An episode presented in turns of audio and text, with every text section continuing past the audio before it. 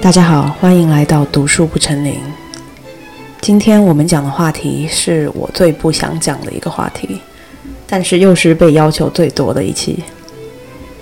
之所以我不想讲，是因为对我来说这是最无聊的话题，我只能够给跟大家进行一个说教式的讨论。我甚至直接很想直接给点开这期播客想要获得学习外语见解的人两个大耳刮子。在你的内心深处，其实你一直都知道要如何学习外语。学习外语只有一个途径，那就是关掉这期播客，立刻打开你的单词书或者课本，开始学习。下苦功是学习外语的唯一一个方法，也是唯一一条捷径。不管你是通过不花钱的方法下苦功，一个人关在房子里苦学，还是通过有钱人的方法下苦功，可以雇一个人来陪你苦学。你甚至可以飞到那个国家去进行沉浸式苦学，学习外语并且维持外语，只有这一个途径。OK，这期播客的重要内容都已经讲完了，下面就是一个纯粹唠嗑部分。很多人想要让我来讲这个话题，就是因为大家想要从一个真的学过很多外语的人身上获得一些秘籍。我是通过纯自学的方式把英语学到了母语水平，我的英文。程度水平其实已经超过了我的中文水平，这件事情可以从两个方面体现。第一件事就是我用英语怼美国人的伶牙俐齿，要远超过我用中文跟人吵架的伶牙俐齿。第二件事就是我在大学课堂上是可以用英文去教书来传达我的研究，或者是在学术会议上用英文去阐释我的观点，但是我没有办法用中文去描述我的研究。我不知道你们听我讲播客的时候有没有发现我的一些语句的语序是有点奇怪，那是因为我的脑海中浮现的第一语言现在其实是英文，而不是中文。除了英文以外呢，大家知道，呃，美国的高中不是三年，而是四年。在高中四年里，我还学了四年的拉丁语和希腊语，学了两年的法语。我的拉丁语当时考的，在美国的那个。大学入门考试 AP 拉丁考试是拿的满分。在大学期间，我学了四年的阿拉伯语，然后现在大学毕业开始读博之后，我又学了三四年的法语。哦，说错了，德语。我现在的德语水平肯定有点退步了，但是在一年前是考了 C 一的水平，因为 C 二就是接近母语了，所以说 C 一算是一个比较高的德语水平。今天接下来这期播客，我更想向大家分享的是语言学习过程中我的心得。我没有办法给大家提供任何秘籍，我甚至觉得，所以所有宣称能够给你提供秘籍的人都只是为了赚钱在骗你。学习就像我一开始说的一样，只有一个途径，那就是下苦功。这件事儿让我想到了前不久有一个电视剧叫做《明龙少年》，在热播的时候，我跟我的一个好哥们儿在一起追剧，我跟他吐槽说的一番话。我不知道大家有没有看过《明龙少年》啊？这个电视剧它是张若昀演的吧？应该是在一个月之前完结。它的主要剧情就是说，这个班主任张若昀演的这个班主任带着一帮差生要逆袭上清北这个故事，一年逆袭上清北。呃，因为跟我一起追剧的那个好朋友，他也是裸分上的北大分数线最高的一个系之一吧，所以说，嗯，当时在《明龙少年》里面，们在那里搞那些什么神神叨叨的，什么围着树转啊，什么树状图思考啊，什么差生学习秘籍的时候，用一些用一些有意思的小故事来让知识偷偷进入你的大脑，这种剧情的时候，我哥们儿跟我说。这剧里面所谓的创新教学法，比如说身体记忆法，其实效率都很低啊。然后，嗯，他跟我说的时候，我就在跟他吐槽嘛，我就说，看这个电视的时候，对我来说就好像看到一群不会学习的人在意淫学霸是怎么学习的，一定是有一个类似于什么《葵花宝典》这样的秘籍，就像是。功夫那个电影里啊，周星驰一个整天很弱的、老是被人欺负的人，他从乞丐手里面买到这个《葵花宝典》了，他就可以改变人生。就好像学习好的人，他一定是藏着什么秘密绝招，是学渣不知道的。一旦这个学渣搞到了这个秘籍，知识就可以源源不断的挡都挡不住进入他们的大脑。好，就好像学习成绩不好的人和学习成绩好的人之间最大的区别就是这个秘籍。这是一个很狭隘的对知识的理解，或者让我换一个更恰当的比喻，它就好像是在《天龙八部》里面，呃，一开始就是那个段誉，他躺在树下睡觉的时候，张着嘴，然后不小心有一个什么毒蛤蟆还是什么毒蝎子，就爬到他的嘴巴里面了，在他的身体发生了化学变化，然后武功就挡也挡不住的进入了他的身体，从此段誉他就五毒不侵了，还是有获得了一个很牛的武功，叫做什么凌波微步什么的。研究《天龙八部》的金庸粉千万不要来骂我，我我也是金庸粉，但是我现在我也不记得这个剧情了。反正我当时的印象就是，段誉获得武功的这个方式让我感到很愤怒，非常义愤填膺。因为我是一个相信努力的人，我是一个相信苦功的人。大侠成为大侠，对我来说，唯一的方式就是通过萧峰这样经历千辛万苦、千锤百炼，而且没有捷径。天下所有的捷径，在我的眼中都是歪路。OK，不好意思，吐槽完毕。呃，这是一期分享学习外语经验的博客。结果我觉得我说到现在都在一直嗯骂那些点进这期播客的人，想要寻找捷径。呃，我说明龙少年这个案例的意思就是，不光是我，就是包括我那个在传统高考体系里走出来的朋友，我们都认为真正的学习它是没有。所谓的秘诀，或者是嗯学霸不得学渣不得知的学习方法的，学习外语在某种程度上来说，跟高考的逻辑是很像的。我那个朋友跟我说，他到高三的时候就没有怎么疯狂的学习了，甚至也没有嗯老师布置的题他都不会完全做完。高考的时候也不是特别紧张，因为他说他高三做题的唯一目的就是去理解出题者背后的逻辑。当你理解了出题者为什么会问出这个问题的时候，那你就知道要如何去回答这个问题了。当然，我觉得我朋友能够说出这句话的前提就在于他之前已经积累了大量的经验和训练。我们用学习外语的逻辑来描绘他刚才他说的这句话，就是他之所以已经开始研究逻辑层面的，嗯，出题者的目的，就是因为他已经有足够多的跟高积累了足够多跟高考相关的题型。用学外语的逻辑就是，他已经有了足够多的词汇量。那当他遇到一个陌生问题的时候，或者是一个他没有见过的对话方式的时候，他不会说：“哦，这个词儿是什么？我都不知道什么意思。”当你开始理解了它每一个单词的意思的时候，或者是每一道题它基本的结构的时候，他下一步就要开始思考的问题就是这个结构背后是什么逻辑。其实，当我们走到这一步的时候，当我们开始思考逻辑的时候，我们就会发现，你能遇到的逻辑模式其实就是那么几个，翻来覆去的。OK，我不讲高考了，我不讲那些虚头巴脑的东西了。我们现在，我现在来真诚的分享一下我自己学习外语的经历。在我分享经历之前，我想要再说一个题外话，那就是中国网民真的是我见到的一群，也是全世界唯一一群在乎别人外语口音的人。我去过全世界很多国家，见过很多人讲外语，从来没有遇到过比中国网民还要在别人的口音上。更吹毛求疵的人，他们对于口音之吹毛求疵，超过了母语者对于口音的吹毛求疵。表达的意思难道不是被理解吗？所有因为别人中国人讲外语有口音而去嘲笑他们，或者是对他讲话内容吹毛求疵的人，我只能把他们这种心态理解成，他们肤浅到只能够把别人讲话内容中最微不足道的内容拎出来，最微不足道的那一部分拎出来，获得某种个人优越感。Ich weiß, dass it an Akzent habe, wenn ich Deutsch spreche, aber meine Erfahrung in den USA hat mich überzeugt, dass ihr Akzent niemanden interessiert und das Wichtigste ist, dass sie klar sprechen und sich klar ausdrücken können. 那我刚才说的这句话就是说，我知道我的德语口音肯定不好啊，因为我也不是在德国学的德语，我也才学了三四年，对吧？但是 说句实话，我真的一点都不在乎。对于我来说，我又不是要去应聘德国新闻电视台的主播。咱们说德语的目的就是为了让别人听懂你在说什么。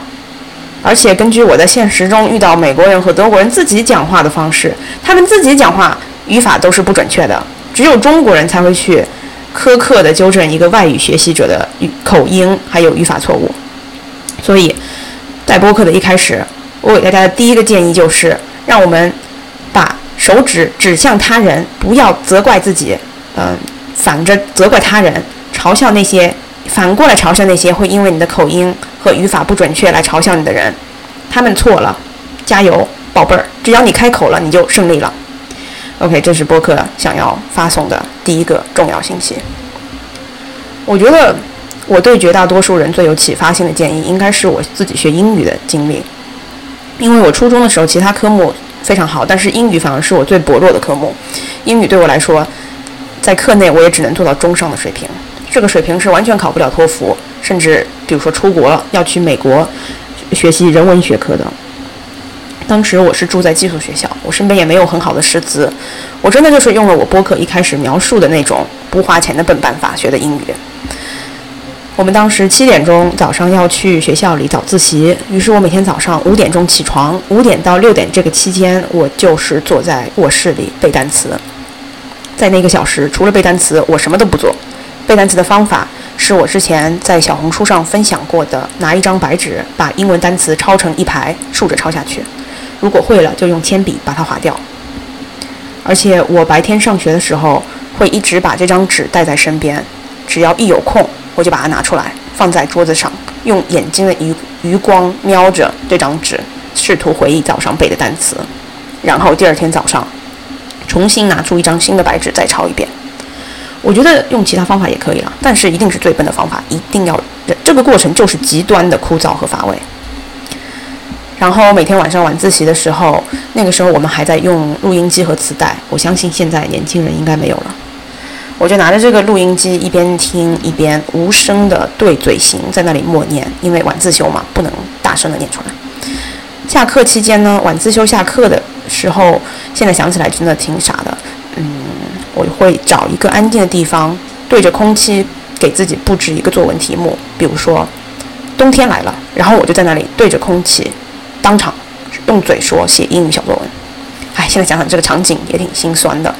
而且我初中那一会儿就是没有什么朋友，牺牲了我所有的友谊，就是为了学英语。因为当时非常想出国，所以说我相信在别人的眼中，我那个时候应该是一个怪胎。嗯，因为那个时候我在寄宿学校，其实也没有时间去私下补课，我也没有上过任何的英语补课班。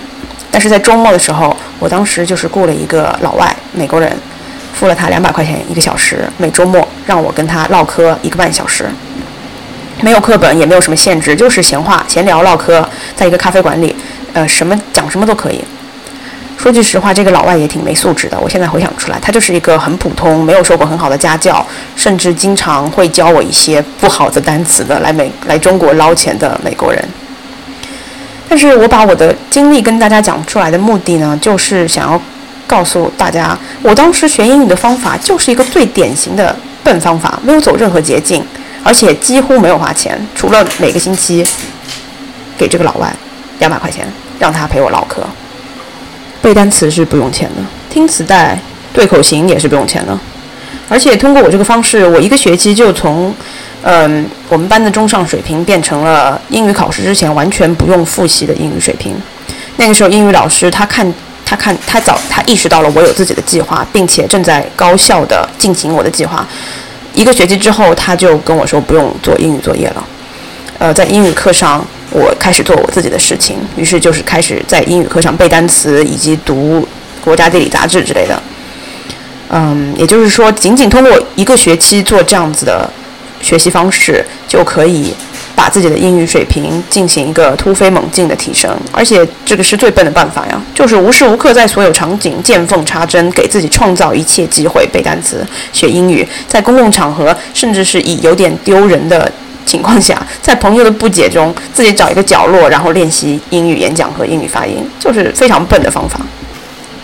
那我觉得。一些应试的英语考试，比如说托福或者雅思，它的逻辑就更简单啦，完全可以利用高考的逻辑去看待所有的应试英语。它和你是否能真实跟老外对话的英语水平是没有任何连结的。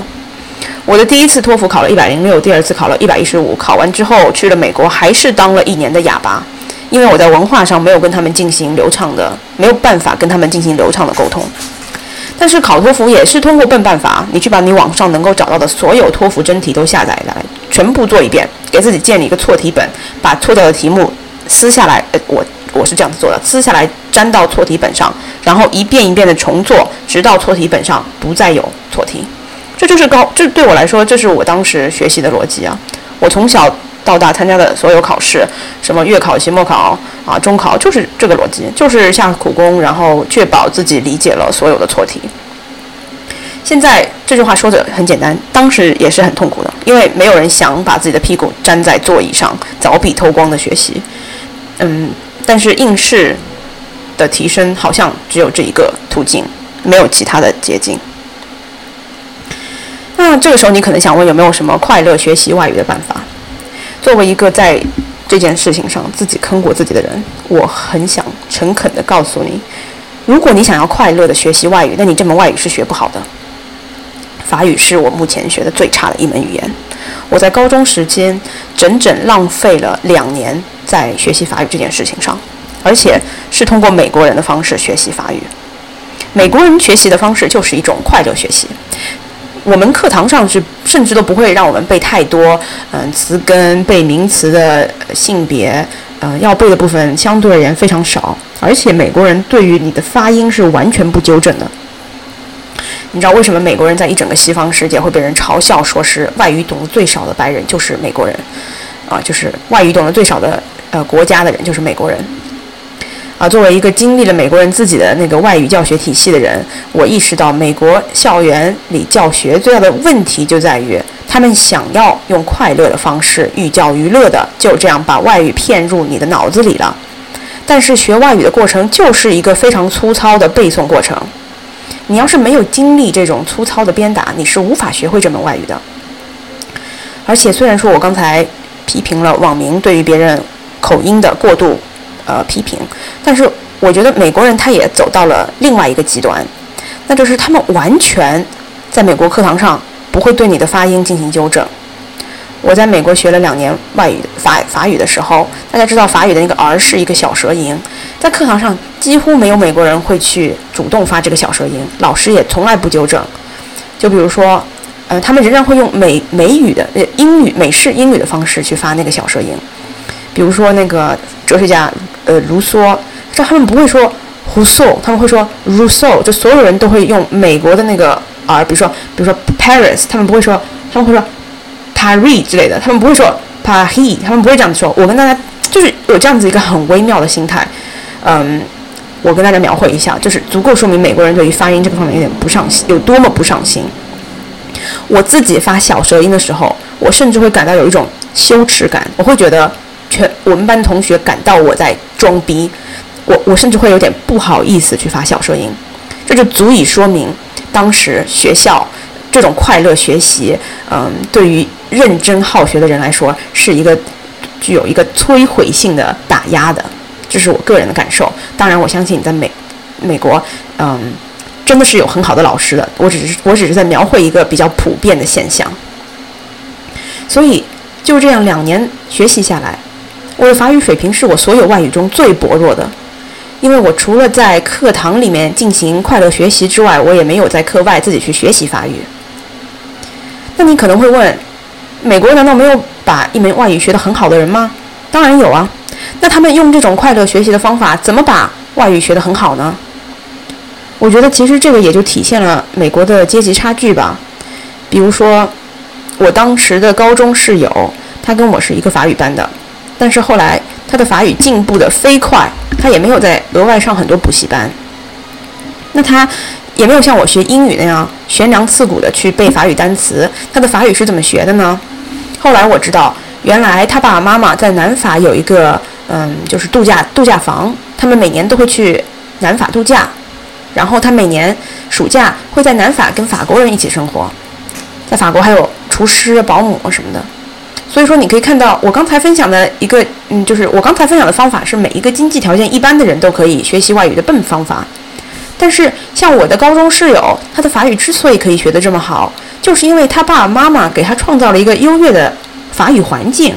他可以在这个法语环境里，就像那个法语就像细胞渗透一样，不知不觉的就渗透进来了。但是这是一个很奢侈的方法。所以啊，啊对，再说一句，你不要以为我只是因为学法语没学好，我就以偏概全，就觉得美国都是快乐学习。除了法语之外，我在阿拉伯语上我也看到了美国快乐学习的弊端，以及美国人为什么外语这么差。我当时好像是大二吧，我当时那一年也是有点像在疯了一样的学习阿拉伯语，因为我在高中的时候非常想学阿拉伯语，但是我们高中没有这门课，所以我就憋着一股子劲，对吧？愤怒地进入了阿呃大学之后，就开始报复性学习阿拉伯语。我当时在一个沉浸式的阿拉伯语学校待了三个月，那虽然说也是一个美国学校，但是它是美国最好的语言学校，就叫做明德 （Middlebury） 的嗯暑期夏校，还有。它有很多种语言，我当时是在它的阿拉伯语学校里待了三个月。然后我从那个学校出来的时候，我脑子里面下意识脱口而出的就是阿拉伯语了。当时也是挺疯狂的，就是我当时也是用学英语的方法背了很多很多单词。所以我那个时候虽然说只学了一年的阿拉伯语，嗯，但是其实已经学的还不错了，一板有有一板有板有眼了。嗯，开学了之后呢，我就走直接走进我们学校那个阿拉伯语系主任的办公室，我就用阿拉伯语直接跟他对话。我说：“大哥，哈比比，你觉得我这个水平应该去哪个阿拉伯语班呢？我想要接着提升我的阿拉伯语。”然后这个教授大哥他就看着我的这个阿拉伯语水平，他就愣了半天。他说：“嗯，我觉得没有适合你的阿拉伯语班，但是你可以跟着我一起上最高级班。”然后我就跟着他在那个最高级的班上了一个学期的课。那个时候，我们班上除了我，其他都是阿拉伯语专业的美国同学。大家知道，那个时候我才学了一年的阿拉伯语，那个班上所有人都是大四的学生了，他们已经学了四年的阿拉伯语了，但是没有一个人有像我这样开口说话的能力，除了几个本身就是阿拉伯裔，在家里面会跟他爸爸妈妈讲阿拉伯语的学生。不过他们这种人就是跟咱中国人在美国上中文水课那个感觉是一样的嘛，所以咱们不跟这种人比。那些学阿拉伯语的美国人，他们没有一个人有像我这样的词汇量，因为他们不会不会背，你知道吗？他们不够狠。我觉得就是美国人生活太幸福了，没有挫折，缺乏咱们学习的那种悲愤的状态。就是我要是不把这个知识吸收进我的大脑，我就是一个精神残疾的人。我不知道大家，我不知道大家可不可以引起共鸣啊？但是我经常我学习语言的时候，我就是会有这样子一个悲愤的心态，就是我他妈必须要把这个知识吸收进我的大脑，我今天就跟你死磕到底了。我要是我要是不学习这个单词，我就是一个精神上的哑巴。反正我从来没有在美国人身上见到这种心态，就导致我大二那年，我在我们学校那个阿拉伯语最高班，跟那群阿拉伯语专业的学生一起上课的时候，就有一种瞠目结舌的失望吧，就是有一种美国完了，你们这群人怪不得整天被欧洲人嘲笑说一个一句外语都不会，你们学了四年了还是这个水平。OK，我播客录了一半，看了一下手机，忽然发现有一个人私信我，叫我讨论如何学习德语。嗯，这个时间点算得非常好，我正好在说话呢。学习德语的逻辑对我来说跟学习英语没有任何区别，唯一更加烦人的是英语只需要背名词，德语还需要背它是中性的还是雄性的，还有雌性的。但是我想说的是，所有语言学习的逻辑都是通的。在我被德语折磨之前。因为我已经被希腊语和拉丁语折磨过四年了，还学过两年德语。我说错了，学过还学过两年法语。所以说德语在我眼中，它确实比英语要难啊，那些词根啊什么的，嗯，那些词的那个性别。但是跟希希腊语比起来，只是他的小弟弟。关于德语，我还想跟大家说一件事情，我个人的观点。嗯，德语是现代欧洲语言中被英语腐蚀的最严重的一门语言，因为。德语不像法语，法国有一个机构叫做 Academy de Français，嗯，这个机构的意思就是法国学术机构。这个机构是隶属法国政府的，它每年 Academy de Français 会嗯开会决定哪一些新词可以被加入法语，成为法语中的一部分。没有被 Académie de Français 认证的词就不算是法语词。所以你不可以在互联网上就是随便发明一个新词，然后，然后这个词就是进入了法语这这门语言。法国人对于他们语言的维护，以及做他们作为法国人的骄傲，其实就是体现在法语这门语言的美妙里面。这种情况在德语中是不存在的。所以说，现在很多纯正的德语词汇已经被英语给稀释了。我给大家举个例子啊，最简单的案例，比如说“移民”，“移民”这个词儿，它的英文是什么啊？说错了，它的法语是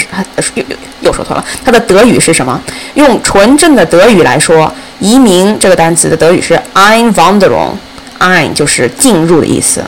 ，“Wanderung” 就是走路散步的意思。所以说这个词儿，你当你理解 "I" 是什么意思？WANDERING 是什么意思的时时候。那个，你一听到这个 "I wandering，你就会立刻在脑海中浮现出一幅画，就是一个人他走进了你的国家，对吧？但是你现在在德语中，他们说移民，他们不光光可以说 "I wandering，他们可以说 immigration。那 immigration 这个词儿是哪来的呢？英语 immigration 这个词儿，对吧？你就不不用说，那 immigration 这个词儿，它是不会在你的脑海中给你任何画面的。你现在在德国，你说我要移民，你可以不说 I'm wandering，你可以说 immigration。嗯，那，嗯，那对于我来说，你要是一个德语的母语者，实际上你语言中的很多词就是在这样的转变中，慢慢的被剥夺了它的诗意。我在学德语学校的时候，是在也就发也发现了这个情况，让我感到嗯挺有意思的，就是因为我身边的同学都是美国人，有一些在我眼中德语水平嗯有点偷懒的美国同学，他们可以开口讲非常流利的德语。但是他们会直接理直气壮地把一个英文单词转换成德语发音，就比如说，当他们在说工作的时候，他们可以不说呃 the beruf the the arbeit，他们可以直接说 the job，就是虽然说 job 也是一个嗯德语词，但是它不是一个传统的德语词。我给大家再想一个搞笑的例子，就比如说可能性，可能性的德语是什么？Möglichkeit。我曾经听到一个美国人，他在跟我聊天的时候，他直接把英语中的可能性 （possibility） 用德语的口音说出来，叫 “possibility”。你知道吗？就是 你跟美国人一起上德语学校，就会发现，美国人做这种事情真的很多很多。他们理直气壮地用德语口音发嗯发音英文单词。一开始你还会愣一下，你说：“诶，这个词究竟是不是德语？是不是我不知道的？”但是因为很多。德国人他们的英语水平好到他们可以听得懂这些词是什么意思，所以说导致现在学德语的人中，就是有很多人会拿英语来蒙混过关。作为一门语言来说，我觉得这不是一件好事。如果我是一个暴君的话，如果我是一个啊可以只手遮天的德语玉皇大帝，我会想办法给德国也搞一个类似于法国的那种 Academy de France 这种语呃这种这种机构，去维护一门语言的主体性。对我来说，就是维护一门语言的美。现在，德语的美已经被英语给入侵的七七八八了。那我刚才还跟大家说了一嘴，就是我通过这种悬梁刺股学习英语的方法，确实让自己的英语水平在客观程度上获得了很大的提升，并且咱们说这个一百一十五的托福啊，确实也是很高了，对吧？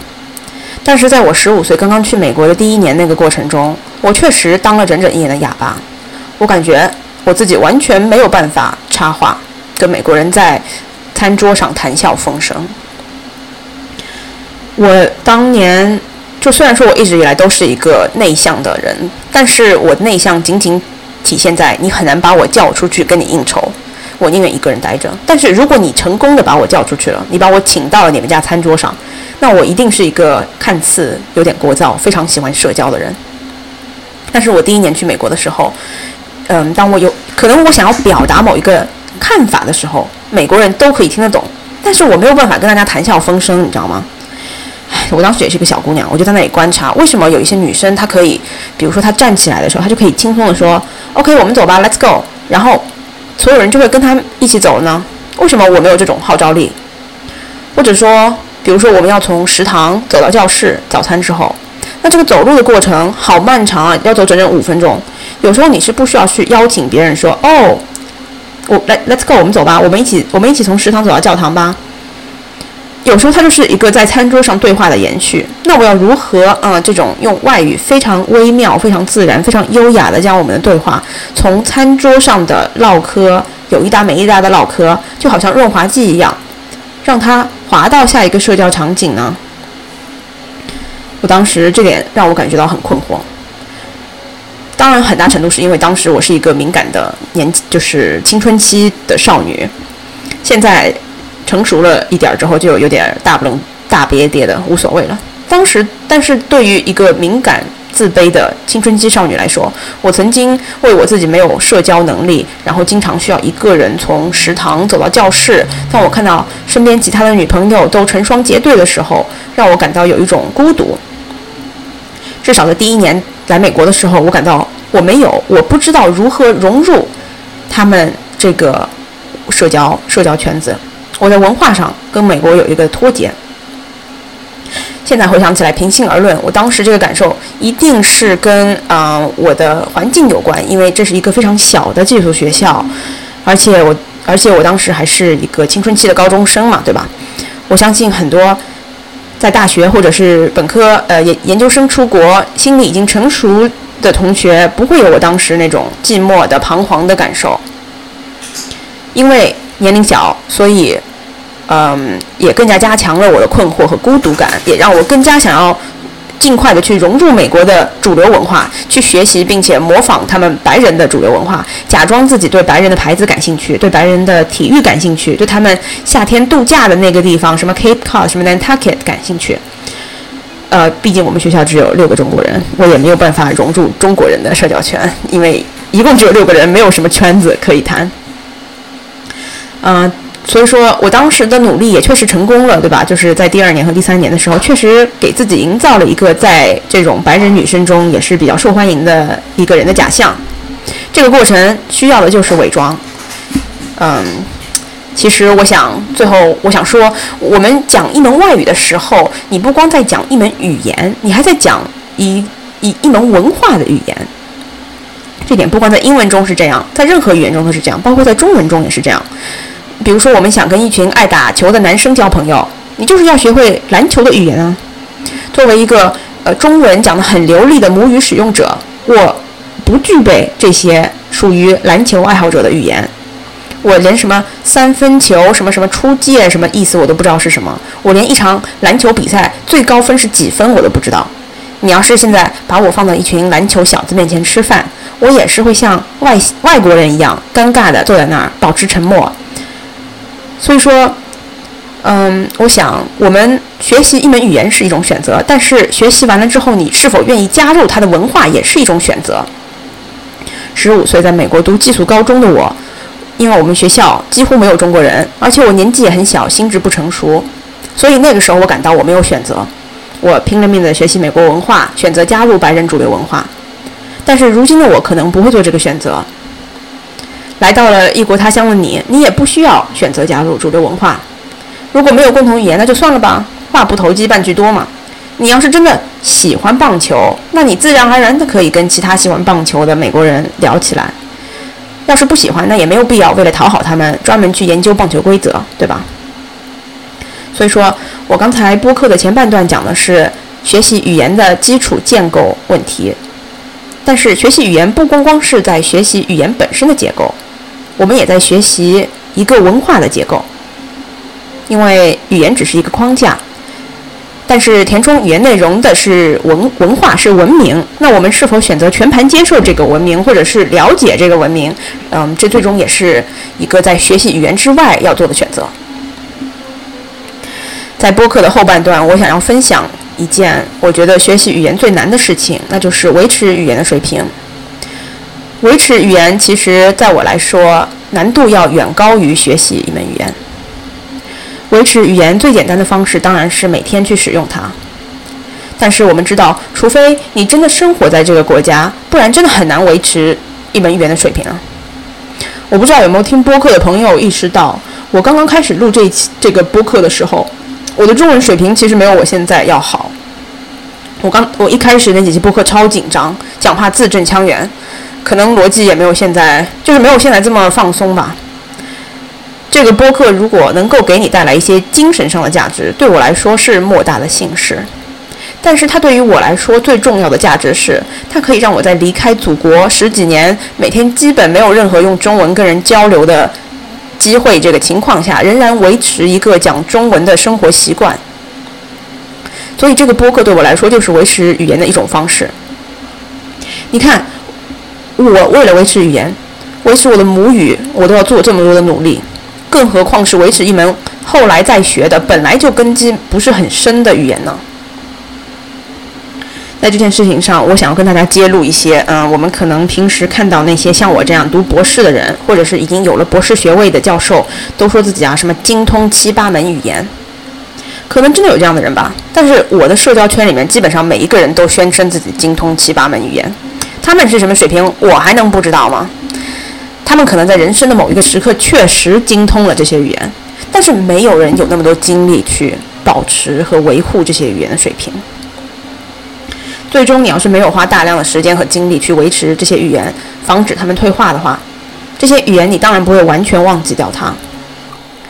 毕竟，失去的知识的幻影仍然会以某种方式存在在我们的脑海里，保护着我们。但是，我们要是不花大量的精力去维持，最终这些语言其实是没有办法维持在一个可以让你交用它来交流的水平的。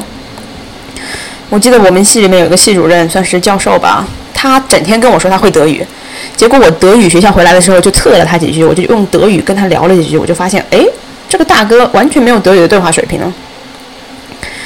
其实，在学术界，嗯，学者不需要有任何语言的口语水平，因为一门语言的学术水平只是他的阅读水平。我们看到那些说自己会很多门语言的学者，其实他们中间绝大多数人是没有办法用这个语言进行交流的。因为作为学者，他们需要的仅仅只是用这门语言读文献而已。确实有很多文献，它可能只是那个语言才有的。嗯，学者不需要用这门语言来进行任何写作，甚至出呃输出。我不知道我的听众有没有很多在中文学术界工作的朋友啊？大家应该知道，你在中文学术界不懂英语的话是完全不行的，因为现在有太多的文献是用英文来发布的。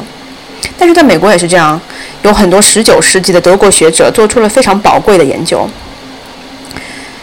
比如说，在三十年前，你要是在美国想要获得一门博士学位，不管你是在哪一个人文领域，你只要是想要获得人文领域方面的博士学位，你就一定要会德语，因为十九世纪的德国学者对于人文领域的做出的贡献实在是太多了，而且这些文献是没有被完全翻译成英文的，我们只能用德语去读。但是我们用德语去读文献，完全不需要，嗯，你对是否会说德语这个事情有任何的挂钩，对吧？而且我认识很多在中国高校工作的博士中国人，嗯，他们去翻译，他们去跟出版社合作去翻译一些学术书籍的时候。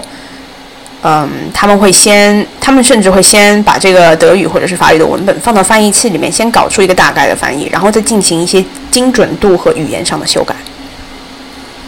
所以说，我们绕七绕八又回到了播客一开始那个“明龙少年”那个主题。啊，很多时候我自己身处在这个环境中，所以我没有对一些号称自己会很多语言的朋友有任何的崇拜之情，但是我意识到很多人可能会。对像我这种号称自己会很多语言的人，有一种神秘莫测的好奇吧。实际上，学语言的方法只有一种，那就是关掉这个播客，开始背单词、下苦功。再聪明的人，也没有很好的维持一门外语的方式。唯一的方式就是下苦功。嗯，每天把自己放在这个语境之中。播客的最后，我想跟大家分享：二零一六年，十九岁的我在知乎上写了一个答案。有一个人问：“能够使用古希腊语是怎样的体验？”我当时的回答仍然让我现在感到有点感动。这个回答虽然说是有关古希腊语的，但是对我来说，它代表了学习所有外语的意义。在这期播客的最后，我重新念给大家听。我当时是学了九年的，啊，说错了，我当时是十九岁，学了四年的古希腊语了。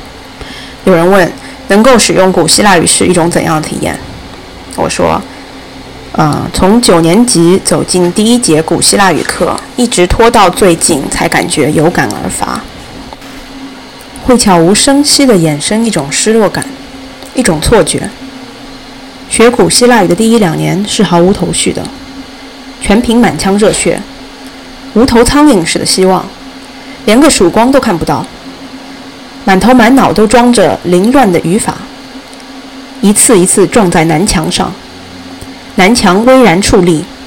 对他脚下这帮连动词变位都不会的菜鸟们冷笑。古典世界的大门纹丝不动，帕特农神庙。与你的距离是两千五百年。一眨眼，两年过去，语法学的差不多了，终于开始读书，以九牛二虎之力，一寸一寸，一个词一个词，一本一本往前挪。挪着挪着，就像研习熟练任何一门语言一样，你开始理解了。你看得到作者的神态，听得见作者的声音，触摸得到作者的表情。不同的古希腊人开始活过来，你赋予了他们生命。你开始觉得苏格拉底是一个傲慢之徒，荷马是一个神秘莫测的组织虚构的网红。这其实没什么大不了的。古希腊语虽然比较小众，也没有什么人学。说白了，不过是一门语言。语言本身是空壳，只是一个承载思想的媒体。但一种莫名其妙的失落感，正是在这个时候开始滋生。有可能是你一个人坐着读了很久的古书，突然抬起头的那一瞬间；有可能在你失眠的时候，开始在脑袋里随机分解英文单词，企图揪出它们词源的时候；有可能在你和朋友咋咋呼呼地走进博物馆，看到一座希腊铜雕或者是罗马大理石雕塑的时候。有那么一瞬间，你好像掉进了时空的缝隙中，好像不再属于现实世界，因为这个金黄的、遍布尘埃的公元前的世界变得无比亲切。正是因为古希腊语是一门死掉的语言，所以它代表的这个世界只属于你，这个世界的钥匙只握在你一个人的手中。你愈读就走得愈远，在你学习这门语言的头五年里。你一直都以为自己是这个古典世界的过客，是一个好奇的探访者。然而，在某一个悄无声息的瞬间，你恍惚地觉得自己可以在这个世界里安稳地定居下来。至少在那一瞬间，非常短暂的一个片刻，你恍惚地觉得现实世界已不再是你的家。OK，今天这期播客就到这里吧，我们下一期再见，拜拜。